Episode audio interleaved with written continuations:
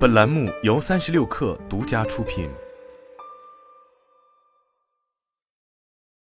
本文来自三十六氪最前线。二月二十二日，群和科技二零二三产品发布会线上举办。群和科技在发布会上宣布成立全空间设计领域的 AIGC 实验室，探索全空间领域的 AIGC 场景应用。相较业界 AI 生成图片、文字等形式，群和科技将行业视角推到了 3D 场景上。群和科技前沿技术研究院负责人、首席科学家周子涵介绍道。群和科技要做的是全空间领域 AIGC 的开拓者，研究包括家居家装、商业空间、地产建筑等全空间领域的 AI 设计生成和迭代创作，以及二维场景中智能生成 PPT 等方向的探索。自去年 AI 作画火了之后，建筑设计等行业逐渐也开始尝试与 AI 作画能力结合，不少设计师已经在使用 Stable Diffusion Midjourney 之类的图像生成类模型来提升建筑设计方案的细节。从墨线到尺规再到 CAD，传统的设计工具只能记录设计师的创造性，